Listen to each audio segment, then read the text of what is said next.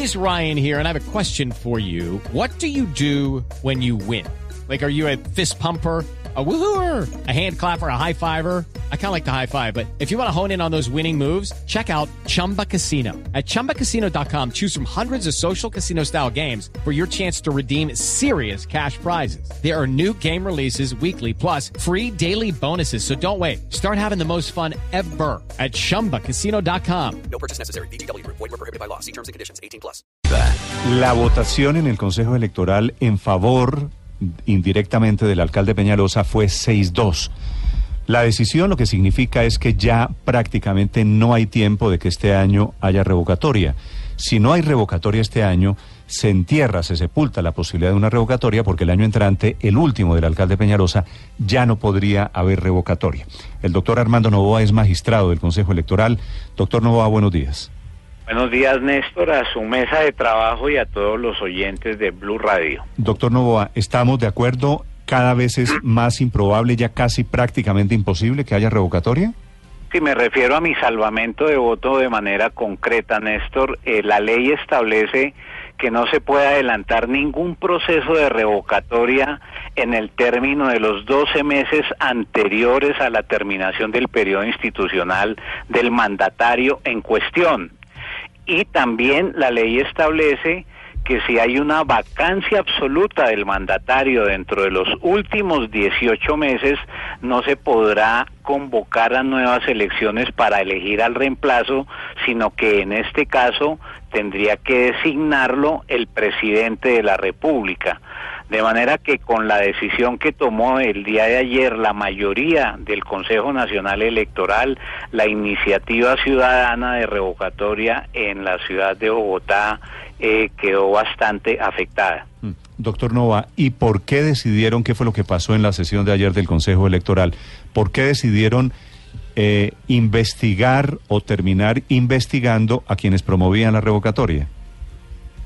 Bueno, es una cosa, es una decisión que a mí no deja de sorprenderme porque el Consejo Nacional Electoral en sus mayorías no solamente no se pronuncia sobre si es viable o no expedir la certificación, sino que además de guardar silencio, decide abrir investigación contra el promotor de la iniciativa y compulsar copias a la Fiscalía General de la Nación eh, en relación a los informes que presentó el comité al Consejo sin que existan evidencias de que hubo violación a una norma de carácter estatutario que es la que regula estos casos de manera concreta.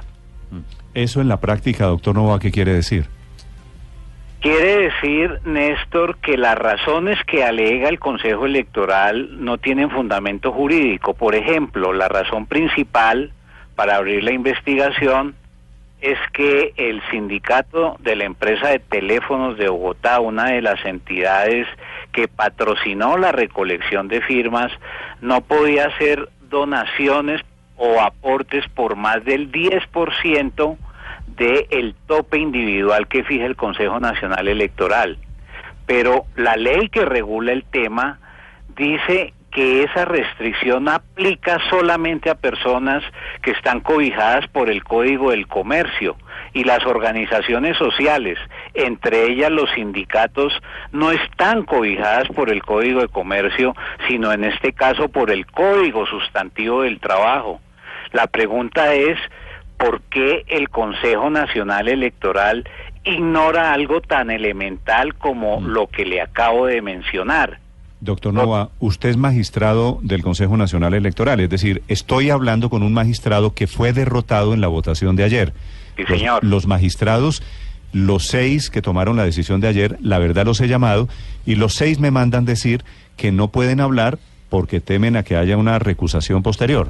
Entonces, este... Es que, Néstor, el juego de las recusaciones que hay adentro del Consejo Nacional Electoral operan en un solo sentido cuando yo soy el recusado hablan todos. Cuando yo digo algo, entonces todos guardan silencio. Eh, eh, yo tuve dos recusaciones en el Consejo Nacional Electoral en este tema. La última se resolvió en el mes de enero, pero el trámite de este proceso en la sala duró 10 meses, Néstor. De tal manera que a mí realmente me parece que estamos en mora de tener un nuevo diseño institucional Pero- que se relaciona con la autoridad electoral. Doctor Novoa, volvamos a Peñalosa. Peñalosa en la práctica con lo que pasó ayer se salvó. Pues de manera concreta no puedo responder su pregunta, Néstor, pero debo decir que el proceso de revocatoria del mandato en Bogotá, respaldado por algo cercano a 400 mil firmas, según lo que acreditó la registraduría, sufrió ayer un revés muy fuerte y yo, eh, con base en los términos y la experiencia que he tenido en el Consejo, una investigación como la que se plantea en la resolución no se va a adelantar en menos de seis u ocho meses. Eso significa que la investigación culminará después de que se cambie el actual Consejo Nacional Electoral. Ah, es que cambian Consejo Electoral ahora en agosto, fuera de todo, ¿no? Claro que sí, porque tenemos periodos institucionales de cuatro años y vamos hasta el 30 de agosto. No, del- pues es que, a ver, la escena es la siguiente, si cometo alguna imprecisión, doctor Novoa, usted me corrige. Tenemos elecciones ahora en marzo, ¿cierto? Así es, Tenemos elecciones en mayo, así es, tenemos elecciones en junio, así es, cambia el Consejo Electoral en agosto así es. Y uno de los magistrados, Emiliano Rivera, es el ponente, es el investigador de todo este tema de la revocatoria. Usted dice generosamente esa investigación se puede demorar ocho o nueve meses. Quiere decir que antes de que termine este año es casi imposible que haya una decisión. Por eso es que digo yo, se salvó Peñalosa. Tendrían cuatro meses solamente los nuevos magistrados para estudiar el caso. Y tenga, tengan presente que entre el mes de marzo y el mes de mayo, junio, el Consejo Electoral estará concentrado en eh, la labor de escrutinios y de la consolidación de los resultados electorales para la conformación del nuevo Congreso. Mm. Esa es una labor bastante dispendiosa y entonces tenemos ahí un problema de tiempos muy serio. Doctor Novoa, ahora, por otro lado, la democracia y los procesos también están diseñados para proteger las formas. Aquí lo que se está protegiendo no es eso, las formas, que haya unas garantías en el, a lo largo de todo este proceso de revocatoria. Sí, digamos, la ley establece que los comités promotores deben cumplir unos requisitos legales, presentar las cuentas eh, en forma adecuada para su revisión por el Consejo Nacional Electoral. Eh, eso es cierto y eso debe cumplirse de manera estricta. Pero lo que yo observo es que en la decisión no se aplican las normas que deben aplicarse y se hacen unas interpretaciones sin ningún fundamento legal para encontrar una solución que está que no resiste un análisis de constitucionalidad en ningún tribunal judicial del país como ha ocurrido con las actuaciones anteriores de decisiones mayoritarias de la sala en procesos de revocatoria del mandato.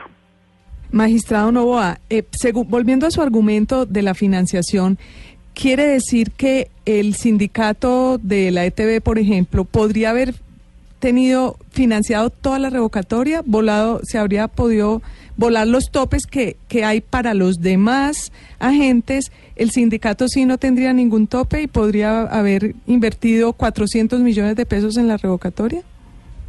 Eh, la ley establece dos tipos de topes.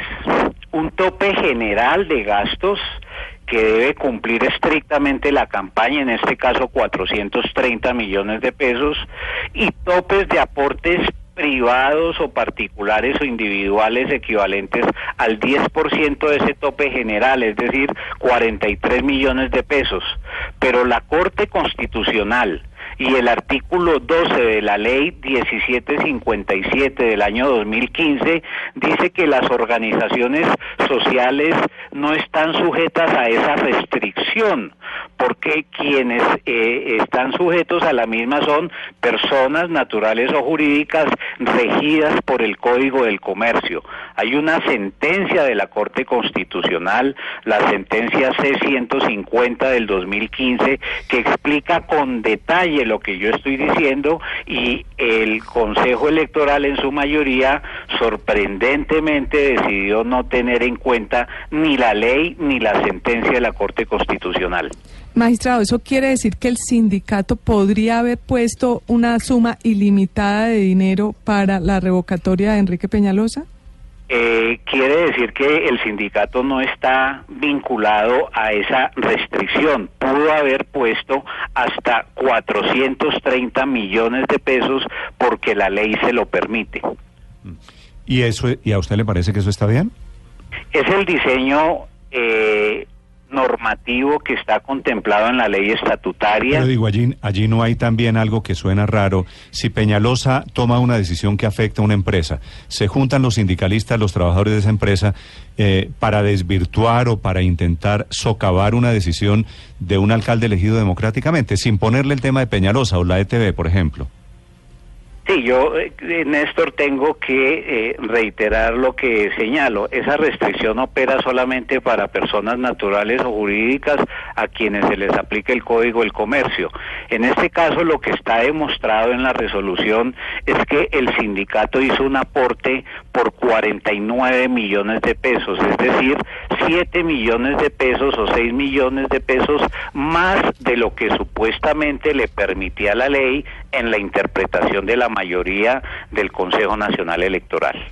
Muy bien, es el magistrado Armando Novoa del Consejo Nacional Electoral, 6 de la mañana, 46 minutos. ¿Me deja hacerle una pregunta final, doctor Novoa? Sí, es, señor. ¿Qué pasó con las investigaciones de los topes de las campañas presidenciales? ¿En qué van esas investigaciones, doctor Novoa?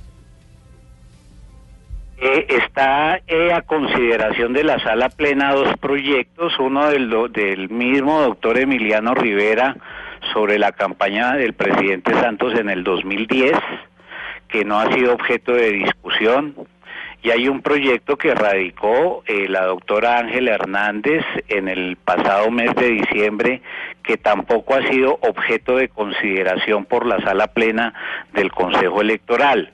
En cuanto a la investigación relacionada con la campaña del candidato Oscar Iván Zuluaga, hubo una decisión de primera instancia.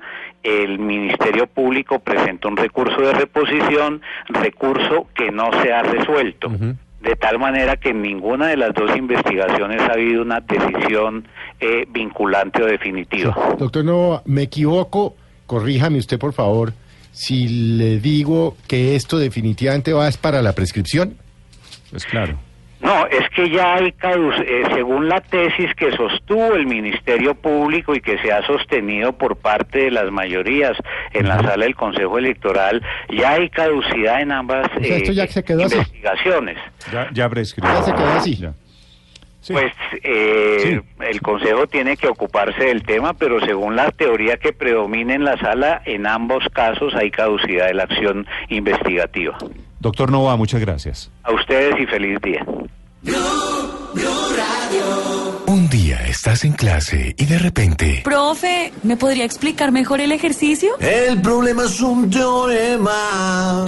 ¿Y para, para mañana? El teorema no es problema. Que tu artista favorito te resuelva tus problemas te puede pasar una vez en la vida, pero comer carne de cerdo sí lo puedes hacer todos los días, porque es deliciosa, económica, nutritiva. Come más carne, pero que sea de cerdo, la de todos los días. Por Colombia, Fondo Nacional de la Porcicultura. Medimás espera tu llamada. En nuestro call center más de 1.400 agentes están para atenderte.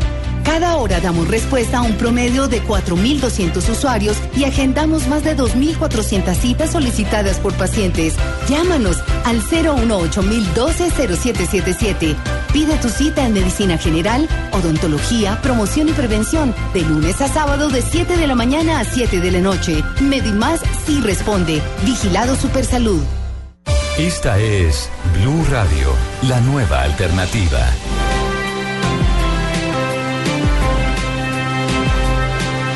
Don Gustavo Merchan efectivamente es empleado de la ETV y es el representante de este comité promotor Unidos Revocamos a Peñalosa. El Consejo Electoral ordena investigarlo a él y a su comité. Señor Merchan, buenos días. Don Néstor, buenos días a usted y a todos sus oyentes. Señor Merchan, ¿qué interpretación tiene usted de la decisión que tomó el Consejo Electoral? Pero interpretación que tenemos nosotros, los, los, los del Comité Unidos Revocamos a Peñalosa y todos los ciudadanos que nos reunimos anoche en la Plaza de Bolívar, es que la democracia realmente está siendo atropellada por los- todos aquellos que la tienen que defender, en los estrados judiciales, en las altas cortes, etcétera, por la institucionalidad. Pero, pues, aquí nos estamos dando cuenta de que la ley es para los de Ruana, ¿no? Eh, don Gustavo, ¿usted violó los topes? La investigación va a ser particularmente dirigida a lo que usted hizo en el tema de la financiación. ¿Cuánta plata pusieron ustedes y por qué? Don Néstor, tenemos todas las pruebas, todo, los documentos que ustedes quieran revisar, los invitamos a, la sede de, de para que revisen toda la documentación donde está suficientemente demostrado que Sintrateléfonos colocó 40 millones de pesos, 40 millones de pesos de los 110 millones de pesos que costó toda la campaña revocatoria. 40 millones de pesos y lo demás fueron créditos que aún se están debiendo. Pero ese argumento eh, pudo haber sido cualquier otro, porque ellos están argumentando el, el- el poder entorpecer la campaña revocatoria en una normatividad que no nos atañe a nosotros, pero que sin embargo, para ser garantes y transparentes en eso, la cumplimos a cabalidad. Sí. ¿Y ahora qué van a hacer ustedes, señor Merchan? Nosotros tenemos ya preparados unos eh, argumentos jurídicos y, y- y- y- y seguir esperando de que la Comisión Interamericana de Derechos Humanos se, se, se manifieste porque nosotros ya colocamos nuestras denuncias y todas esas cosas para la violación a la ley, a la Constitución y a la voluntad ciudadana. Y entonces pues nosotros no nos vamos a quedar quietos porque lo que nos indigna como ciudadanos, más que como Gustavo Merchán, trabajador de la ETB y del sindicato y promotor de Unión Rocama Peñalosa, es que esta es la voluntad de los ciudadanos, no- más de 900 mil firmas que nosotros recogimos, no quiere decir que solamente fuera sin teléfonos, acá se sumó todo, por Unión Rocama Peñalosa quiere decir que es la convergencia de todos aquellos ciudadanos que creemos que Peñalosa es un mal gobernante para la ciudad. Eso se tiene que ¿A usted le respetar. parece- Y nosotros, señor. Señor Mer- eh, Merchan, ¿a usted le parece que Peñalosa es un mal gobernante porque quiere privatizar la ETB y porque quiere quitarle los privilegios a los trabajadores de la E ETB? No, no, no, Néstor, de ninguna manera. Nosotros, eh, es decir, estaríamos, eh, tendríamos solamente cuatro dedos de frente para poder decir solamente por eso vamos a, a revocar a Peñalosa. O sea que en la ETV eh, hay 900 mil trabajadores. No, son 900 mil ciudadanos. Nosotros fuimos los promotores de esto, pero eh, a esto convergieron todos los ciudadanos, los animalistas, los ambientalistas, los moteros, aguas de Bogotá, eh, los vendedores ambulantes, las amas de casa, es decir, eh, eh, Unión Rocama Peñalosa es la convergencia de todos aquellos ciudadanos que nos sentimos indignados con el gobierno de Peñalosa. Eso no es solamente lo de la Merchan. ETV. Señor Merchan, eh, Jorge Hernán Peláez, que es un columnista de la República, escribió una columna en la cual decía que en la mar, eh, en, en en el año el año pasado, en 2017, que en una asamblea del sindicato habían aprobado más de dos mil millones de pesos para la campaña de la revocatoria. ¿Eso es cierto o qué, qué puede Con- decir del tema? Señorita, con el mayor de los gustos les muestro las actas de asambleas generales de Sintrateléfonos y, y, y me encantaría que las revisaran con nosotros. Jamás, nunca el sindicato aprobó eso por, por dos razones. Uno, porque no tenía que hacerlo y dos, porque no tenemos ese dinero para poderlo hacer. Nunca, nunca y me encantaría y es más, le voy a buscar las actas de, de junta directiva y me dice dónde se las envío para que ustedes las revisen de, Se, de se las, generales. se las de puede enviar Luz María aquí a Blue Radio, señor Merchan. Claro que sí, Bueno. con el mayor de los gustos, Perfecto. porque es que esa desinformación lo único que ha hecho es fortalecer a todos aquellos por que respaldan a Peñalosa y que yo no estoy de- de- en desacuerdo Por con eso le que estábamos preguntando. Peñalosa. Sí, claro que sí. Hecha Pero la nosotros- precisión. La última tenemos pregunta, Ricardo. señor. Sobre, sobre el sistema interamericano, señor Merchan, ¿qué buscan en la CIDH? ¿Buscan que desde allí se, se dicte de alguna manera una circular o, o se siente jurisprudencia sobre un asunto como estos, sobre las revocatorias, siendo un asunto que debería definir si requieren modificaciones la posibilidad del Congreso de la República u otra entidad en Colombia? Lo que pasa es que aquí en, eh, en Colombia nosotros hemos hecho toda la gestión, nos hemos eh, estado en el marco de la ley de la Constitución y se nos han vulnerado todos los derechos y entonces esta es la última instancia que nosotros tenemos que, que es la, Corte, la, Comisión Interamericana de Derechos Humanos. Porque des en cuenta de algo, ¿por qué cuando, cuando se investigan los topes de las campañas presidenciales, políticas y todo eso no pasa absolutamente nada? Se aprueban las firmas de Vargas Lleras, más de cinco mil firmas, ¿cuánto costaron esas cinco mil firmas? ¿Dónde están los topes de esa campaña? ¿Quién las investigó? Esas campa esas investigaciones sí, sí, sí las, sí las archivan. Pero la de nosotros, que son 110 millones de pesos y que es la voluntad de los ciudadanos de la democracia participativa, sí tenemos los ojos eh, puestos en ellos. Pero Es la más, del referendo, eh, señor, la del referendo del presidente, de la reelección del presidente Álvaro Uribe, tuvo un juicio muy largo, cerca de cuatro años, a Luis Guillermo Giraldo, que fue el que refinanció. Pero, aló, ¿qué- qué fue? Quie- Quieto con esos dedos juguetones allá, Eduardo. Eh, pero por otro lado, Luz María, es cierto el argumento del señor Merchan. Estamos viendo, se volaron los topes, el tema Odebrecht en las campañas presidenciales Es y eso lo dejan prescribir y lo dejan archivar. Y aquí, por una cuenta de cuarenta y pico millones de pesos, se entierra una revocatoria que, por supuesto, tenía detrás pues un, una gente que estaba interesada. La revocatoria también es un proceso democrático. Señor Merchan, le agradezco, le agradezco estos Si me deja minutos. decir lo último, por Claro, favor. claro que sí. Y es que mire que se presentaron tantas irregularidades, un año, un año detrás de esto, cuando la ley está diciendo que esto no puede superar los 200, eh, los, los dos meses, tre- los dos meses, tres meses para que pueda darse un resultado. Más de un año en esto y todas las irregularidades. Ahora, se abre una investigación contra mí. Es decir, eh, la constitución, yo no sabía que para aplicar la constitución y marcarse en la ley era un delito. Ahora nosotros somos los enemigos del Estado. Ahora los perseguidos vamos a ser nosotros, por un lado. Y por el otro lado, eh, cuando cuando pretenden hacer eso lo hacen de una manera irregular. Imagínense que una de las pruebas que aporta a, a- a los alegatos de los defensores del alcalde de Peñalosa es un CD donde dicen que hay grabaciones, que hay fotografías y que hay videos de mí haciendo yo no sé qué cosas. Y el CNE aceptó eso como prueba y eso lo tiene archi- lo tiene eh, guardado en su gaveta el haciendo- magistrado Emiliano Rivera, que es con, con- también están argumentando que me van a investigar. Señor Merchan, Señor. haciendo, haciendo qué cosas. No tengo ni idea, don Néstor, porque yo puse un derecho de petición para que me dejaran ver ese DVD, ese CD, pues coloqué una tutela Pero y no qué, ha pasado qué- pero qué podría estar haciendo. pues pues no tengo ni idea, mire, don Néstor, dos cosas. No participo en política porque la, la clase política de este país me tiene hastiado. Uno. Y dos, yo soy un ciudadano, soy cristiano y lo único que yo hago es de mi casa, mi trabajo, de mi trabajo a mi casa, absolutamente nada más. Pero entonces utilizan pruebas de las cuales yo no tengo conocimiento, pero las están aplicando en contra mía y me han negado a acceder a ellas. Eso es otra de las irregularidades del. CNE. Muy bien, señor Merchan, gracias por acompañarnos esta mañana. Feliz día.